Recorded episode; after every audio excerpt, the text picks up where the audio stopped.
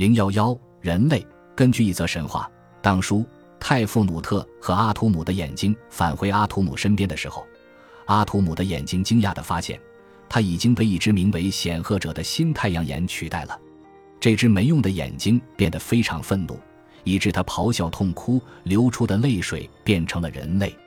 为了抚慰他的痛苦，阿图姆把它放在前额上，在那里他掌控着整个大地。似乎他变成了蛇标，向破坏秩序的敌人喷射火焰。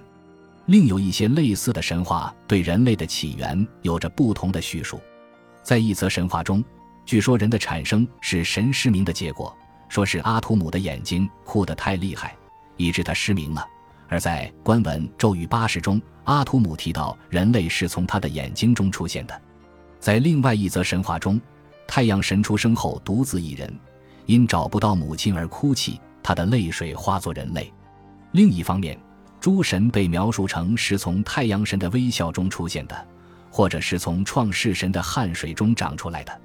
尽管人类是阿图姆眼睛的绝望。愤怒或悲伤的意外产物，但创世神依旧为了帮助他们做了四件好事：创造了四面的来风，来给予每个人生命的气息；创造了每年的尼罗河洪水，以保证人类有充足的食物；赋予了每个人以平等地位，让每个人能够有对西方的记忆。